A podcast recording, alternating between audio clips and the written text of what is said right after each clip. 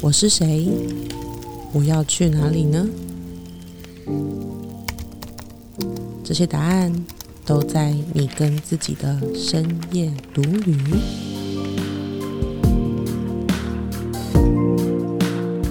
Hello，我是泰比，嗨，我是杰克。欢迎来到深夜独旅，让我们陪你一起找回眼里有光、心中有火的自己。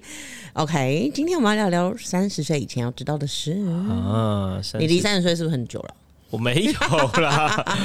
五六年吧。？OK，但是我一直都觉得我还是在三十岁，就好像从三十哦，岁之后，这这我跟你讲，大家讲他很夸张。就是不是我我我不是那个嘴巴说说而已，说啊我永远三十岁，永远十八岁，不是，而是我的那个，这三十岁之后，我就觉得哎。人生感觉每天都在变，但是也好像又没什么变。然后我我自己的那个原初的我，或者是心中的那个我，还是保持的那个一样这样子。但经历绝对是很多很多，就是三十岁之后，然后人生的巨变啊，目标的改变啊，然后还有就开始创业啊，然后结婚啊，准备升职这样子，当然是很多这样。我觉得很好笑的是，我们之前认识一个新的朋友，然后嗯就是他说什么他三十六，反正就是他说他跟你同年，就是你那个盾等于，就是说哦哦，我三十六了，对对对对，就他哦，我记得我记得他跟我讲说，对他跟我同年，然后我说，但是他三十六的时候，我就想说，三十六那么老吗？不是应该三十二岁之类？对我就我我欸心里比较停留在那个三一三二那时候，对对对，就感觉对，好像是对疫情之前，然后出国之啊，我知道那时候是什么了啊，遇到你的那时候，这样就是我的心我人生就停止了。对，我的心就永远停在那边，就像那个西塔疗愈的那个创办人 Vienna 不是说他遇到造物主的那一刻，嗯他的年龄就停在了那一刻，所以我觉得对我的人生还有心境是遇到你的时候，我的人生就停留在永恒的那一刻。我跟大家讲，这没有在反纲上面，也不在大纲上面。然后我跟你说，最近很多听众朋友都会私讯我说，杰克某几集就是他会点名说哪一集哪一集也太闪了吧？他说是突然就是神来一笔那种、哎，他们刚刚应该又这样想，想说在干嘛啊、对，对讨论三十岁还可以讲到这个这样。对对，然后就没有没有没有故意 say 好，我不是故意的这样子。好，就是其实我觉得有一个东西，就是小时候读那个“三十而立，四十而不惑”，我觉得那时候“三十而立”的这个东西，会让很多人就是会有一种那种到二差不多二十七、二十八就开始焦虑，就会觉得说啊，我是不是要做一点什么事情，或者我好像怎么样怎么样？对二期的时候，我记得我的二期的时候真的非常焦虑，然后就觉得嗯自己好像什么都没做成。对，对，然后离三十岁赶快越来越近了，这样子，然后感觉就是小时候觉得三十岁的自己应该要成为什么样子，那种很酷的大人，如果很厉害的大人，然后感觉还遥遥无期这样子。就是会有一种那种好像要达成什么里程碑的感觉。嗯嗯，对，嗯就我自己也是这样。其实很好笑哦，以以前呢、我最以前不是三十而立哦，我以前是觉得就是那时候我们去小时候就出国，然后爸妈带我去日本，然后就看到很多那种日本妈妈都很年轻，然后带着小孩这样，然后我就跟我妈说，我二十岁就要结婚生小孩。真假？对，你但没有，小时候但是就立志要结婚生小孩啊，对，就是我对家庭是我觉得我是很喜欢的，哦，对我就觉得就是家庭的氛围很好，所以其实我就是是有想要结婚生小孩，所以那时候我一开始是二十岁，然后后来就是更长大一点，到高中、大学去算那个时间，才发现二十岁是在念念大学的时候。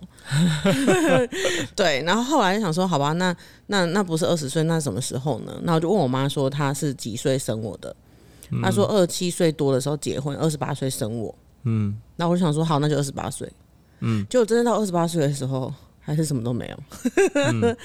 对，那时候就是那个刚那个嘛，见黛比小姐粉丝团是吗？是吧？对啊，差不多，对啊差不多二零一八嘛对。对对对，准备就准备要改变这样。哦，我那时候小时候啊，我小时候觉得三十岁，就因为我那时候小时候听，就是呃，我妈差不多三十岁生我，然后听他们讲，他们那时候三十岁的时候就创业，就自己创业，嗯，然后其实那时候他们就是做的不错，然后也有赚了蛮多的钱，所以我以前就觉得啊，我三十岁的时候应该是也要不是创业，那时候没有想创业，而就是在一番成就，对，有一番成就在事业上，然后至少要是一个高阶管理管理职这样子，嗯嗯，高管了，然后要有那个蛮高的薪水这样子，嗯嗯，对，小时候认为的是这样子，那你后来三十岁呢？我觉得先可以聊你，因为你都已经开始讲了。三我后来的三十岁哦，对啊，三十岁这个刚好这个年纪的时候，我在念书。嗯，就我那时候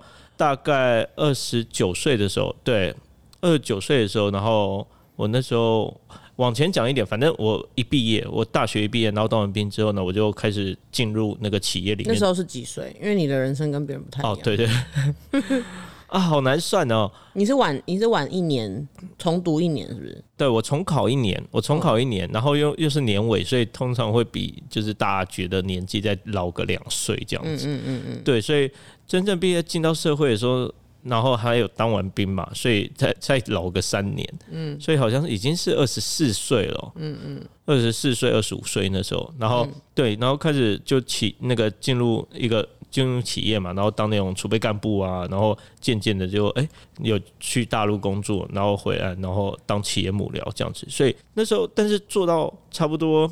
二七八岁的时候，我就讲那个人生很迷惘，嗯，很迷惘，就是那时候的薪水也还不错，以同龄来讲，就是相对同龄。然后那时候又讲说，哎，是什么总经理特助啊，然后那个董事长特助啊，这样子，然后大家就觉得好像很酷这样子。但我自己知道，就是我不太了解自己在做的事情到底是什么，就感觉很像高级打杂的感觉，然后没有没没有累积太多的那个技能。嗯，所以可以用浑浑噩噩来形容嘛？你知道吗？听起来很努力，可是感觉好像一片嗯雾蒙蒙。对对对对对，还真的很努力，每天都很努力。然后那个那时候反正体力不用钱嘛，然后老板叫我加班我就加班啊，然后他去应酬我就陪他熬夜啊，这样子都，然后他要干嘛我就陪他乱冲。那时候还那边那个 类似就是参政然后竞选之类的这样子，然后我也陪他那边全台湾这样跑，嗯，对，然后那时候就感觉好像很努力很努力，然后觉得哎、自己感觉有在做什么，然后一番成就这样子，但是真的又。不知道讲回来，就又不知道自己到底为了什么而奋奋斗这样子。然后那时候在传统的那种制造业里面当幕僚，所以就讲好听是企业幕僚，但是我刚刚讲嘛，高级打杂，然后还有就是比较没有在累积真正的职场里面讲的那种专业的技能，所以以薪水来看，虽然当初相较于周遭的朋友，就是比较可以说是比较中上一点，但是也看不到未来的发展性。所以那时候好焦虑，真的好焦虑，好焦虑。你有在焦虑哦，有我，其实我一直在焦虑啊。我从二十岁那时候就开始一直所以你，就是一路焦虑到遇到我，然后做天命事业，你才开始对啊，稳定下来。但那之前都是在在一个焦虑状态。对啊，就是别人看我都一直在战斗，但是为什么我要战斗？就是因为我因为焦虑而战斗，就是我要不断的找到新的目标。当然，那个目标就每一次的目标都是不相不感觉没有连贯没有性，相关，没有相关，没有连贯性，所以我所做的一切都没有在累积。我好像不断的在冲刺百米，就每一次冲完百米之后，然后再冲下一个百米，对，好累，好累，好累，超累那。那时候真的好累，所以当初那时候大概二十八岁的时候啊，我不想再做那个工作了，就那那种工作太高压了。那个那个状态是怎么？就很像 Prada 恶魔。嗯我那时候最喜欢跟人讲，我就台版的男版的 Prada 恶魔 的那个小安安海社为那个角色，就老板真的是神经病啊，然后恶魔啊，然后干嘛就会出一些很奇怪的。demand 就是要求，然后叫你要达成这样子。我记得你不是说什么？那时候你跟你那个女友要出国，嗯，对然后他把你叫回来，对对对，就是因为我我是特是去，香港吗？还是什么？忘记了新加坡、马来西亚还是哪里，忘记了忘记了，反正就东亚这一块。然后就是我那时候是二十四 on call，二十四 on call，啊，你薪水有高到要昂扣吗？当然没有啊，以现在来看，但是当初的话是还可以啦。嗯嗯，当初的时候还是还可以，然后觉得吃苦当吃补嘛，那时候年轻的时候，然后 on call 嘛，所以你那个休假也不固定，就是反正老板不在台湾的时候我就休假，因为他在大陆也有另外一个特助，然后他在台湾的时候我就不能休假，所以嗯最惨最 应该讲最超最超的时候，我有连续三十八天没有放假。天哪！38而且重点是他都是些很奇怪的那种，因为这那时候三十八天，他就是我我刚刚讲的嘛，他有点那种政治参选那种，嗯嗯，对政就企业家政治参选，然后我就要陪他全全台湾，然后跑，然后去拜票啊那样子，对，所以连连续三十八天，哦，超痛苦超痛苦，所以那时候不想再做了，真的好累，很像就是 Prada 恶魔里面，然后他觉得很每天都好努力好努力，但是反过头来就不知道，就自己的人生好像毁了，没有。所以我刚刚讲就是说，所以那时候原本你以为放假，然后结果你跟你女友要出国，对然后订好票了。超怪，你跟你女友。对对，对。跟当初的那个女友要出国，然后订好票了，订好票了之后，然后啊隔天都要上飞机哦，然后结果老老板直那个下午的时候说他晚上要回来，然后叫我明天要上班，哇然后我超傻眼，我没办法想象，我对啊那时候我就对我就跟不是我，我就跟那个女友讲说，真的不行，就是因为这就是我们合约上那个工作合约，当然他违反劳基法了，但是这就不讲了，这样就取消了。取消了之后，然后那个女友就很生气，所以当初就跟我分手，这样子 就甩掉我了，这样子。哎、你真的跟那个安海社会一样、哎、对啊安海社会他演的那个小安，他就是她男友的生日，然后她因为工作没有帮他庆祝，对啊，那时候就是这样子啊。但是他的那个同事前辈就说什么，当你的生活一塌糊涂，就代表你要升官了。哎、代表我事业成功了，这样。我当初我看到的时候，我心有超七七焉，超级超级七七焉，这那现。在你还会觉得这个价值观是对的吗？当然不对啊，因为我我曾经也有被那句话鼓励过，你知道吗？嗯就是因为很焦虑，然后也是生活一团乱，然后我的朋友就用那句话鼓励我，然后我也曾经被鼓励过，就觉得 漩涡式发言。以我们现在来看啊，对对对对啊，那绝对是漩涡式发言，绝对是不对的。但是当初就反正就是年年轻嘛，年轻，然后就是小时候觉得自己没什么特长，所以就是暗自下了一个决定，就是啊，虽然我没有什么特长，我没有什么超能力，但是我要成为努力的天才，这样子。对，所以当初就是这样子，然后一直拼，一直拼。啊，拼到后来就很像那个暗海社会突然醒了，就发现自己拼不知道为了什么而拼，这样子，好茫然，好茫然。所以那时候就辞职，辞职了之后，然后原本想要再找下一个工工作，也是幕僚，但是想要累积技能，但是后来找不到好的，就找不到更好的，应该这样讲，因为我就没有什么专业技能嘛，当初就比较是那种空泛的技能。当然，但那个空泛技能现在用在甜蜜事业超强，但是就是对啊，那时候就感觉好像是什么交际啊，然后设关系、搓汤圆或是。整合，但是大企业不需要我来整合。所以你到底在干嘛呢？反正我就是，你说我当初的工作内容在干嘛，还是我当初那个人生道路在干嘛？不是，就是工作内容到底在干嘛？工作内容我就就是老板的窗口嘛，啊老板、老板、老板帮他接电话，帮他记录东西，帮他安排一些事情。还有看那个千层，就是反正所有的东西他都要很像皇帝那样上千层，然后上千人，但他没有那么多时间去看，所以我必须就是每每天整个大企业几千人的东西，然后上来了之后呢，我先消化，然后帮他画重点、写重点，等他有空，地下老板哎、等他有空的时候，然后我就站在他旁边，然后念给他听，说这个怎么样怎么样啊，然后所以就是我我现在 T M 事业，我能帮我们的学员去整合他什么天赋优势，然后看他的人生怎么串在一起，是那时候累积下来的哇，。很赞呢。对，但当初我那个能力，我去别的地方应征，别人不懂啊，别人想说这个要干嘛？没有，应该是说，就是我觉得，我觉得你讲到后来天命线那个那个是其次，但是在那个时候，就是那个工作里面或那个社会环境下，你那时候其实这技能就是没什么屁用，真的没屁用啊！呃，就是然后划线好像要干嘛？对啊，你画重点干嘛呢？然后你整合干嘛呢？就是大企业不需要你这种东西啊。嗯那小企业那时候小企业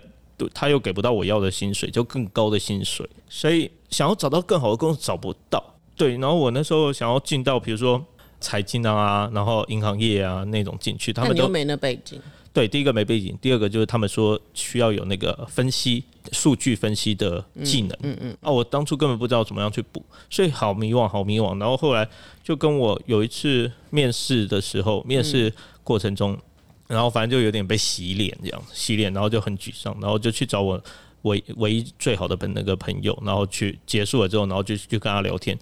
然后就在他家阳台，然后聊一聊之后，哎、突然他说。还是你要不要出国留学？嗯嗯嗯，然后我就想说，哎、是可以的吗？可是我英文那么烂，他说可以啊，因为你大学成绩那么好，然后出国申请留学其实很吃香，然后这样子，而且出国留学了之后，你可以学一个技能，然后再加上又把你之前这些经历，就是虽然我的那些经历很漂亮，但是我们就觉得没什么用嘛，当初没有什么技能，没什么用。那如果真的学了一个比较硬实硬实力的那种技能，比如说数据分析啊，这种专案管理啊这种东西的话，就垫高一一层垫高一层，然后还有帮我之前的所有的什么去大陆啊，然后还有在这些企业里面的幕僚的那些资历，然后就盖了一个金印章。对，当初就打着这种如意算盘，嗯哼，对，所以我就开始准备那个雅思啊，然后后来就对，也是经过了一番奋斗，然后怀疑人生了之后，成功那个出国嘛，去去伦敦留学。所以真正三十岁的时候，那时候是在留学的。然后那时候啊，对未来是很有憧憬的。虽然我前面几集有讲到说，写论文的时候很想死，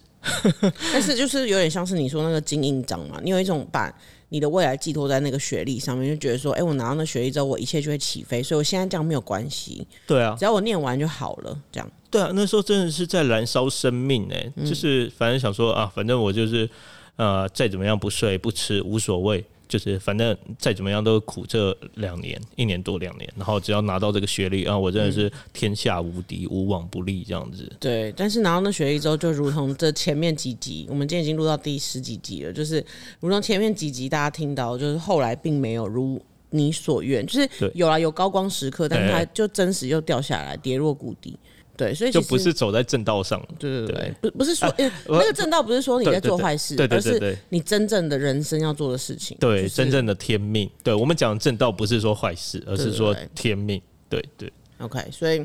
其实那个时候的你，对于三十岁本来有一个美好的想象，但其实你后来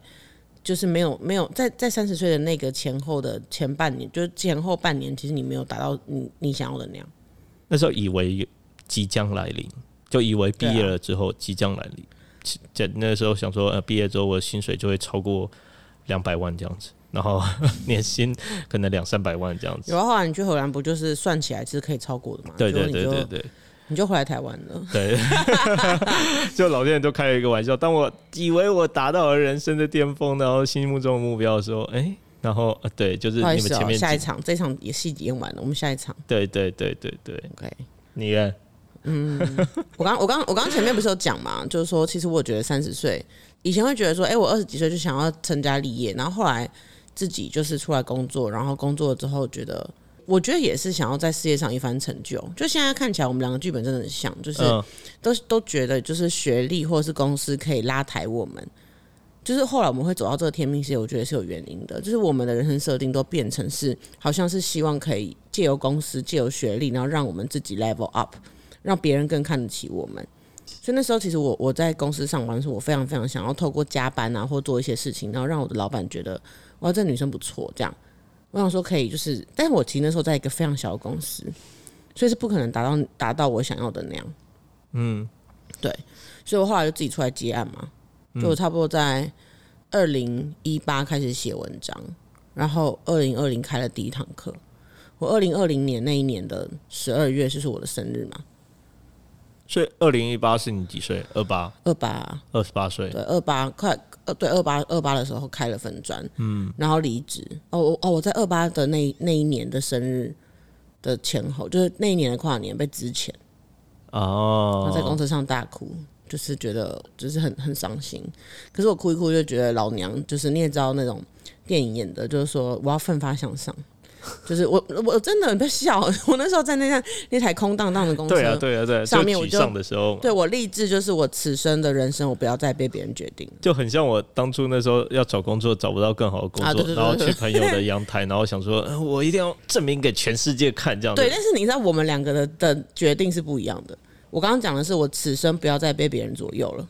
嗯，然后你说你你要证明，就是那我们两个是不同的路，那最终还是汇聚到一起来，只是说对对对，我们两个的那个发心是不同的角度。嗯，对，所以那时候我就决定说，我再也不要被别人左右。之后，其实我当下也不知道我要干嘛，然后距离三十岁还有两年，这样，嗯，那我就开始就是摸索嘛，就接案啊什么什么的，然后就在一年半之后就被被辞职了。一年半之后，我就那个嘛，就开始开课。二零二零年八月，我开了第一堂课。啊，你当初那时候没有想说念书啊，或是去找更好的工作啊，或是没有，我跟你讲，因为我本来就是一个比较爱好自由的人，所以我应该是说，我那时候被辞退之前，就是我的人生轨迹已经走到那个，我知道我不喜欢工作，不喜欢办公室的工作。那你会想说，那你为什么还要回去工作公司里面？因为那时候就觉得自己做不了，我必须要跟着一个厉害的人，我才有办法好好的做我想做的事情，或是他可以带我飞，我就可以更快。所以那时候我再次进入职场，是因为有一个前辈，然后他找我去，他现在也是线上的那个，就是算蛮厉害的创业家。那时候他就就找我去那个他的那个外包的公司，然后写文案之类的。嗯，然后我其实是不想，就是你知道吗？又回到那里，又回到公司的场域里面，其实通勤对我来说非常痛苦。但我告诉自己说没有关系，就忍一下就过了。所以其实我被辞退的那一次，已经是又再一次试过了。我知道我不喜欢，可是我已经再一次试过，然后就被辞退。所以就是你知道吗？第二次，然后早就知道自己不想要这个东西，然后你第二次又再次验证，我就是不想要。嗯，我就我，所以我下定决心，不是说我要再变得更强，嗯，而是我能不能过一个不要被别人左右的人生？我不想被决定。哦，因为那天是跨年夜的最后一天，你知道吗？就是我记得那一年的跨年夜好像是周末，然后那天是礼拜五的下午。嗯。所以照理说，就大家就是 happy 要去跨年，而且是无预警。对他下午大概吃完饭吧，一两点的时候就被那个找我进去的前辈叫过去。嗯，然后他要说什么什么谢谢你什么什么，那开头就很怪啊。然后他说什么哦，因为上面的那个老板说他们就是接下来他们会有一个方向的转变，所以不会需要文案企划这个工作，所以你就做到今天。那看你是要下班再走，还是你现在东西收一收就可以走？我心想说哈，结果呢？我就回去，然后我就回，然后重点是你知道，就是其实也没什么好交接的，嗯，就因为就没有这个位置了。对，然后我就把我就交代，我就告诉那个找我来那个人说，呃，怎么样，怎么样，怎么样，就我现在这边这样，然后档案都存在这边这样，然后我就东西收就走。哦，然后然后就在车上跟他们讲说我被辞退啊，然后怎样怎样，然后就然后那时候我大哭，我说我没事，嗯，我本来真的觉得还好，就是可以结束。这种通勤的时的日子，这样。可是我爸妈好像就在群组，忘了他们怎么讲，但他们拍这样子，对，类似那种，就是你很棒，就是你没有，你并没有错，你回来，我们我们安慰你什么的。我就觉得为什么那么可悲？然后 然后那时候很冷嘛，因为十二月，然后公车上一个人都没有，就是那种很凄凉的场景。然后我就在那个公车后座那边大哭。哦，那我就决定，我再也不要被别人左右我的人生。哦，对，OK，所以那时候开始呢。所以那时候是二零一八年十二月嘛，嗯，然后就开始接案啊，对我就再次确认我不要了。那时候手上其实已经有一个案子了，就是一个小小的案子在跑，所以我是有钱的，就最低限度一个月最低限度，所以就开始跑。嗯，对，然后后来就是大家知道的嘛，就开始开课啊什么的。嗯哼，对，二零二零二零年的即将满三十岁的那一年，然后二零二零年的八月就开了第一堂课，所以那时候我记得你也回来啦，然后我们就一起。我开课，然后你辅助我嘛？你是二零二零年，对，二零二零年九月嘛。所以那时候其实我们还在尝试很多新的东西。我还记得那时候我快三十岁的时候，我们那时候还在做那个就是直播节目，直播就系列直播，素人崛起系列直播。呃，对，那时候是比较像是那种读书的那种，嗯，对，就是跟还还不是素人崛起啦。那时候我们只是直播说书而已。哦，直播说书。对，我们读那个人品牌获利那本书，然后就分好几次读，然后发现哎，大家好像蛮喜欢的，这样。嗯嗯嗯，对。你们要问我说我生我生日的时候发生什么事吗？好，那你生日的时候发生什么事？这个不用剪掉，这个就继续。对，这继续。好哦，原来你在等我 Q。好好好，对。所以到你三十岁生日那那时候发生了什么事？你可以跟大家讲一下。好烦哦，这样问他们现在听众朋友应该觉得我们很白痴。对。好，反正就是，其实我们那时候就是整个十二月，我们都在读那个书嘛，然后直播。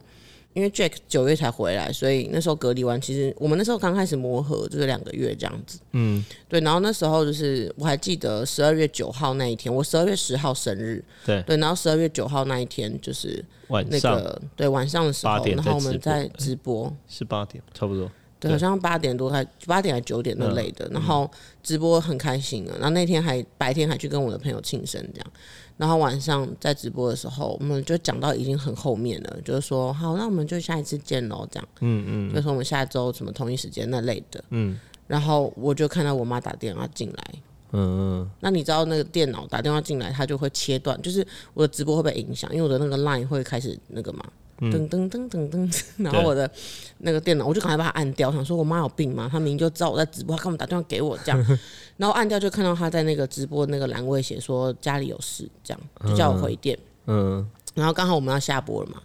然后下播之后我就马上打电话给她，然后我就听到她在电话另外一头说阿妈走了，然后我妈在哭。嗯。你现在还有个还还，我觉得还是有一点揪心，我觉得那个 shock 的感觉还是有一点点，嗯，就应该是说，应该是说不，现在不会觉得好。我先讲完，就是说，就就说现在的那个那个 shock 比较是那时候那个当下那个揪心的感觉，嗯嗯嗯，对，因为那时候我事业才刚开始发展嘛，然后其实，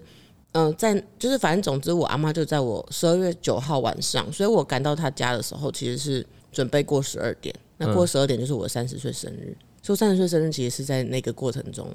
就是哦，对 我现在很想哭哦，我我我我也我也觉得鼻酸了，因为因为那天我们真的对，就是下播了之后，然后原本就是我们很 hyper 嘛，对不对？就是每次播完都很嗨，对对对，很很开心，很开心，就像大家平常看到我们的状态一样。然后呃很开心的时候，然后那时候突然黛比接了那个电话，然后哎他就接完，他就很诧异，然后就说什么？你说什么？然后一挂掉电话，他就跟我讲说那个他阿妈走了这样，然后他就很难过，然后就跪在地上大哭，对就脱力这样子虚脱的那种然后但是又要赶快赶回去看他，对，然后我就骑摩托车，然后带他，然后我们就去开车，开车，然后那个去到他阿妈的家那边，就带着大家，然后去到他阿妈家，然后对，就是他就靠在旁边，然后就很难过，很难过。然后那时候，对啊，刚好过了那个十二点，然后我站在旁边，我也不知道该怎么办，这样子，对，就是那个感觉，对，还还还能感受到当初的那个心情。然后，呃，就是是有点鼻酸这样子。对，就这件事情对我来说真的是人生中太大的一个一个坎。对，然后那时候那时候之后，但我们呃那一周，哎，不是那一周，反正就那之后行程还是很满，但是对，就是好，我讲好，我、我可以讲，其实就是你一直把我填满，就是对，只是我现在就是情绪很满，就是我想到，因为因为你知道吗？其实我阿妈是从小带我长大，然后就是我阿妈带我长大，然后其实小时候很多很美好的回忆，就是比如说他那时候小时候来我们家雇我们的时候，我爸妈的工作是都是业务类型的，就是那种时间很不固定的，所以他们很容易会不小心两个人都不在家，然后是没办法安排的那种。然后我就记得我们小时候就是三个小孩，我跟我两个弟弟，然后会在沙发上面跳来跳去。你知道，就是沙发，然后跳到椅子，然后跳到地板，这样在那边跑来跑去。然后我阿妈就会拿着那个那种中等的锅子，然后煮白饭，然后她很会卤肉，她就会把那个卤肉啊、卤蛋啊什么的，然后拿那个锅子，然后装白饭，然后淋那个卤肉饭。然后我们小孩就会跑来跑去，然后跑经过他的时候咬吃一口，然后再往再跑掉。就是，就你知道吗？那些东西其实我都觉得。就是长大了已经不会有那个东西了，就那些事情已经不会存在。但是，那你知道，就是我开始接案创业的时候，其实我很希望我可以赶快成功。然后那时候阿妈的身体越来越不好，嗯，然后你知道吗？其实就这件事情，就是我我我真的很希望，就是我的爸爸或是我的姑姑伯伯们，就那些大人们可以做一点什么。可是我是小孩，我没有办法，所以我就只是想说，如果我可以赶快成功的话，我有钱了，我就可以，就是因为我不可能要求我爸妈说要把阿妈接来我们家住。嗯，即便他的身体再不好，或是怎么样，因为他他那一年当那一年的三月，他生日的时候，那那时候好像他是有一天，就我姑姑回家，然后要帮他庆祝生日，白天的时候，然后一回家开门，发现他瘫在沙发上面，然后在发抖，然后没办法讲话，就他的好像什么血管破裂，然后压到他的脑神经还是干嘛的，嗯哼，对，所以那一年我就觉得，就是我想要成功，我想要能够有钱把他接过来我这边住。嗯，就那时候我们不是住在外面嘛，对。可是就少一间房间嘛，对。因为那时候房东的小孩的房东西放在里面嘛，对，对，然后我就觉得说，如果我可以再换另外一个房子，阿妈跟她的看护可以来这边住，至少我每天都看得到她。嗯，就我后来其实就是那十二月十号嘛，但其实上一次回去是我记得我我不知道你记不记得，我们十一月有一起回去过，对啊，然后还买了地瓜球跟炸鸡什么的，嗯嗯嗯，那就是我跟他最后一次见面。对，所以我那时候就觉得说，可以快一点的话，我想要赶快把他接到我身边。嗯嗯嗯，所以那就是变成是 哦，为什么这一集会变成这样？就是，然后那时候我就觉得说，就是嗯，就是我希望可以赶快努力，然后赶快成功，就可以把他接到我身边。然后，所以那一天就是你知道吗？就是每一次的直播什么的，都是很努力的想要呈现我自己。那时候的我不像现在这么的。可能很勇敢，或是很已经知道这是我的天命。那时候我每一天都想要逃，嗯，我会觉得，因为刚开始嘛，就刚开课，其实也没有，虽然发展的还不错，可是其实也没有说真的很稳定或者很确定，对，都还在摆荡，就是一个像一个小 baby 在长大的感觉，嗯，然后事业也没有真的非常稳定。可是其实我阿妈到后期，就是因为她的那个，就是那时候那个三月的事情，让她的那个血管就是语言区被压住了，所以她是没有办法表达。你问她东西，她会想要讲，可是她没办法组织，所以她就会嗯啊啊的，或是之类的。所以我后来就是九月、十月开始上教课嘛，我就会回去看她，然后拿我上课的照片跟她说，我现在在当老师。那我就说，你有没有觉得我很厉害？然后他就没有，就笑而不答。其实我从小到大都很少听到我阿妈称赞我说“你就搞”，哎，没有，就是他比较喜欢喜欢用那种就是笑，他就是笑而已，或者是笑着点头，可是他不会说你很棒这样。嗯嗯。所以其实我最终都没有听到那一句话。嗯。然后最终就是在我生日那一天呢，他就他也离开，就是这次我在在我生日的那一天，然后我就会觉得说，一方面就会觉得说，你写给他更生球嘛。对。就你现在是在开玩笑嘛？就跟老天就会觉得老天爷在开玩笑嘛？就是。就那时候那个努力的，会哭成这样，他还可以继续录嘛？可以了，就是那个，就是那个努力的动力完全顿然消失。对，然后我在回去的路上，我就一直大哭，然后跟阿妈道歉，就是我错了，我错了。嗯，因为其实我真的很爱他，可是我不敢回去看他，你知道吗？因为每一次回去，然后又要回家的时候，他就会说他一杯邓条，嗯，就是那种你知道吗？对，然后我就会觉得说那时候很就比较幼稚，就会不是幼稚啊，就不成熟，就会觉得说如果我回去要看到这一幕，那我宁可不要回去。对对，那时候你常跟我这样讲，就是。就是你会常跟我讲说你想要念，就你念着说你想要回去看阿妈，但是你又觉得这样子就是分离很难过很难受这样子。对啊，所以所以三十岁那一年发生这件事情，我就觉得，嗯，就是我不知道到底为什么要努力，然后我就觉得，你知道吗？就是一件很想做的事情，然后一直在为那件事努力，它突然蒸发，嗯，它不是失败，它是蒸发，你就突然就是没有找不到那个标的了。对对。我觉得那个感觉，嗯，那个感觉可能真的很像，是我当初。我觉得你很像，你是就是为了成功。对对，为了成功，然后在荷荷兰的时候，然后突然间就是发现，我不知道那个我该为了什么而奋斗，然后为了什么，就那个那个原本一直想要成功的样子，就是我们讲今天讲那个三十岁一直想要成功的那个样子，然后。但是我那时候在荷兰的时候，然后疫情中心的时候，然后当我再也接触不到任何人的时候，然后对我我真的觉得那个成功的标的消失了，然后就是就是生命好像突然没有意义，你自己的生命，对，会觉得说我活着要干嘛？对，好像进入了一个虚无的感觉。对，我觉得我觉得那时候阿妈离开，然后突然间消失，尤其在你二那个二十九岁最后一天，然后进到三十岁的时候。我记得我那时候跟你讲，就是我觉得我好希望可以把他接回来我这边，然后每天都可以跟他生活在一起，就不会有分离的问题。对，然后他就是突然消失，然后我就觉得，嗯，那我我那一段时间，我每天都是，其实只要想到这件事情，我就会哭到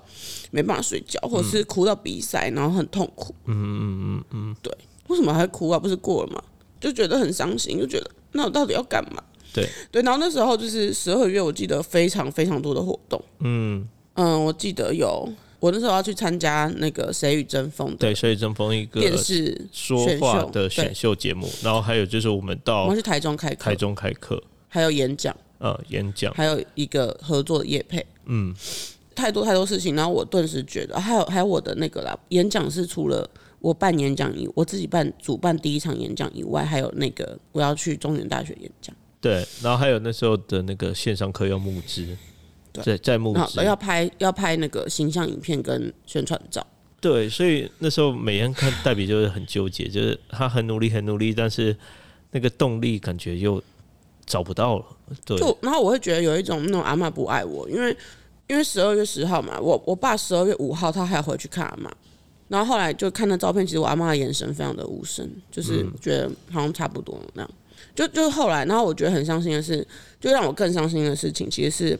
那个我阿妈走了之后，那看护就说阿妈前两天有交代她要洗一套衣服，嗯嗯嗯，是她每一次去喝喜酒都会穿的那一套。嗯，那我阿妈其实是一个很抠的人，但是她走的时候，她把所有的钱跟金子全部拿出来放在桌上。嗯嗯嗯，对，我就觉得，然后然后大家就觉得说阿妈是已经准备好要离开，嗯，那我就觉得我们不是很好吗？嗯嗯嗯。这集要五十分钟，就觉得就觉得，就是你明明就已经预谋好要走，那你为什么不不告诉我？就为什么不打电话给我？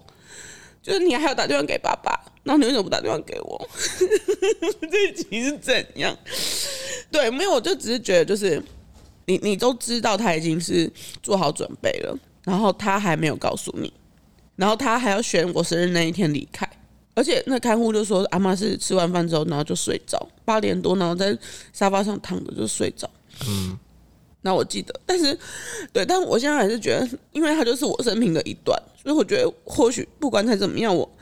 多年后讲起来，我觉得还是一样。嗯，对，但我记得那时候你跟我讲一件事情，让我开始转念。那时候我就说，那我到底努力的意义是什么？我就说，反正我现在开课他也看不到。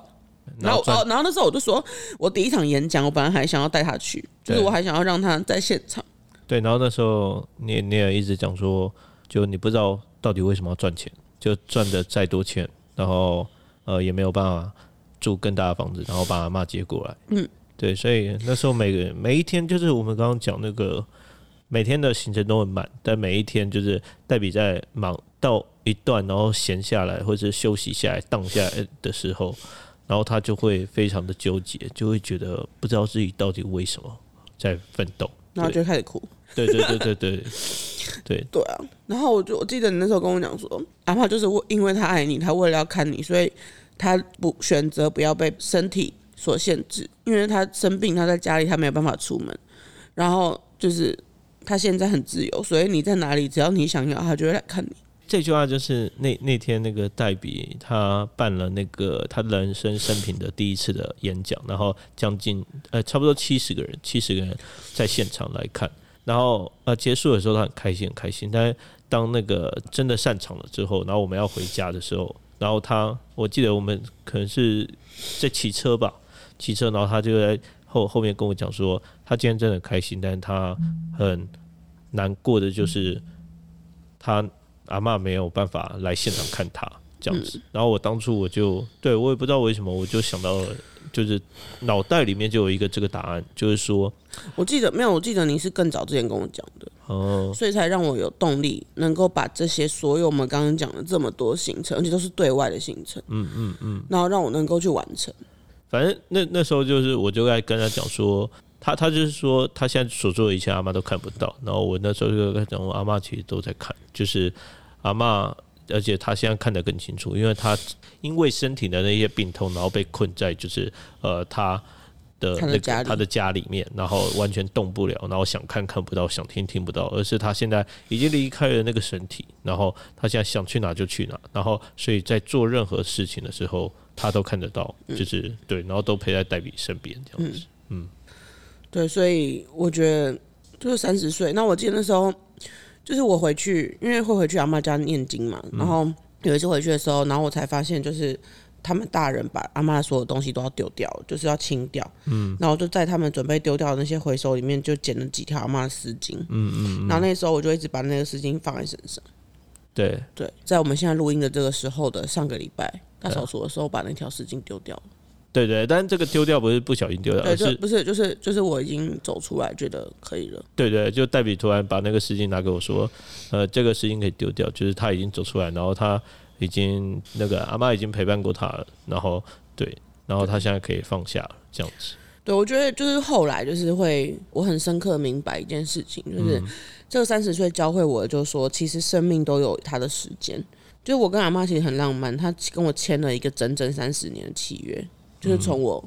就约定啊，不是契约，就是说从我出生那一刻，然后到我要满三十岁那一天，他离开。嗯，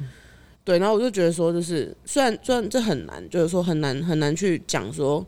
就是到底就是就是我的意思是说，他很难讲一个到底怎么样。可是我觉得我当我明白，就是那时候很难走出来。我的意思是这样，然后但是当我明白说，其实。每个生命都有时间，而且阿妈还跟我签了一个，就是跟我约定整整三十年，就是一天不多不少。但是当时没有办法理解嘛，就是后来才理解，然后就带着这种痛苦的日子过生活，然后常常希望阿妈都可以来看我。就我说，就是因为阿妈以前都会，她她是那种很会煮一些有的没的，然后她就会炸那个炸鸡，然后会加糖，因为她说加糖可以上色。嗯，所以我很少在外面吃到那种。就是他那个炸鸡是台式炸鸡，也不是真的好吃的炸鸡，就那个但那个炸炸鸡会上色，就是会有甜甜的味道。所以我有一天晚上突然要睡觉前，我就突然想到，我不知道记不记得那一天，反正我就突然想到说，那个炸鸡味道我也再吃不到。然后但感觉舌尖还有一点那个味道，感觉，然后直接爆哭。对，就是就很难走出来这样。对，然后可是后来就是在那个，就是我觉得我我们我们好像之后会聊一集这个，就是说后来在那个西塔课的时候。同学帮我解读守护天使，嗯，就我第一堂的西塔课，然后解读守护天使的时候，老师说守护天使可能有有可能是你的过世的家人或祖先，或是一些其他的神灵。就是在同学帮我看，因为我们要练习嘛。同学帮我接守护天使的时候，他就说有一个头发卷卷的、年纪蛮大的，像妈妈或阿妈的角色，他叫我告诉你说，就是你要呃，他的离开不是你的错，不要自责。他说他讲了三次这句话，叫我一定要告诉你。嗯，然后我的眼泪就啪掉下来，然后才发现哦，其实这个就三十年的契约在人间结束，可是他没有真的，他不是真的不爱我，或他不是真的，就是他不是因为这样所以他离开我这样。嗯嗯，对我觉得就是我的这个三十岁跟我原本想的不一样，可是他给我带来的是更宽广的世界。因为在我那一年就是满三十岁的时候嘛，然后就开始开课，然后开到现在就是就是我今年年底就是现在录音的现在我已经要三十三了嘛，就整整三年的时间，然后让我开始就是从开课，然后讲这些就是自媒体的东西，然后到开始明白什么是生命，然后开始明白说哦，原来就是我我所经历的一切其实可以成为生命教育的一部分。嗯，就是我觉得。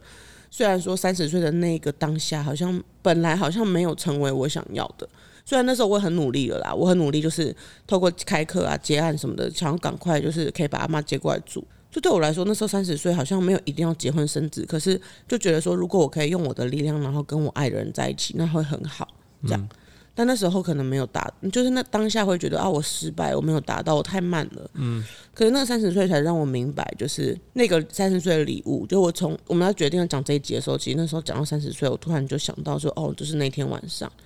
就那天晚上，呢让我明白，就是很多事情其实不是我们人类可以掌控的。嗯。就我想要努力，想要快，但是就是没有没有办法。但是另外一个方面就是我们没有办法掌控，那我们就享受。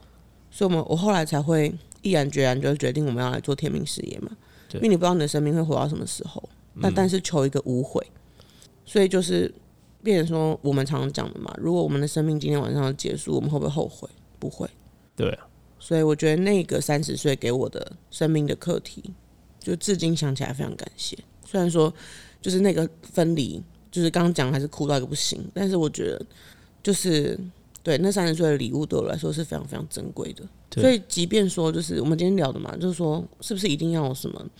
知识的成就还是什么的？我觉得没有，就是三十岁只是一个框架。但我们如果把它变成变成，就是看成是你的人生中，你你的一生，你有没有留下一点什么？我现在会比较倾倾向这样看。对，就是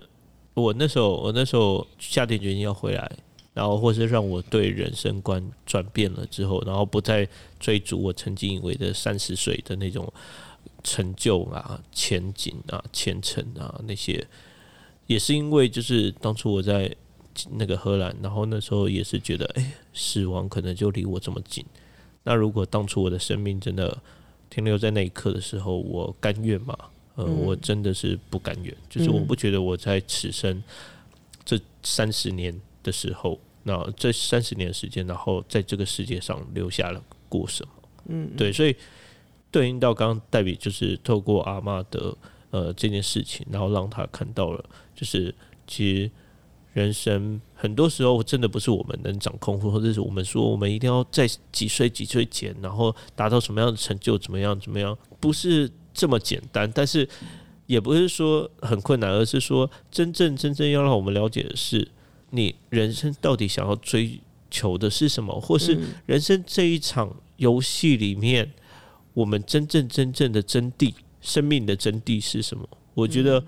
透过刚刚代笔，就是阿妈给他的，让他知道的这些事情，给他上的，给他送给他的这个三十岁的礼物，然后还有就是，当我三十岁，然后我觉得，哎，我毕业了之后，然后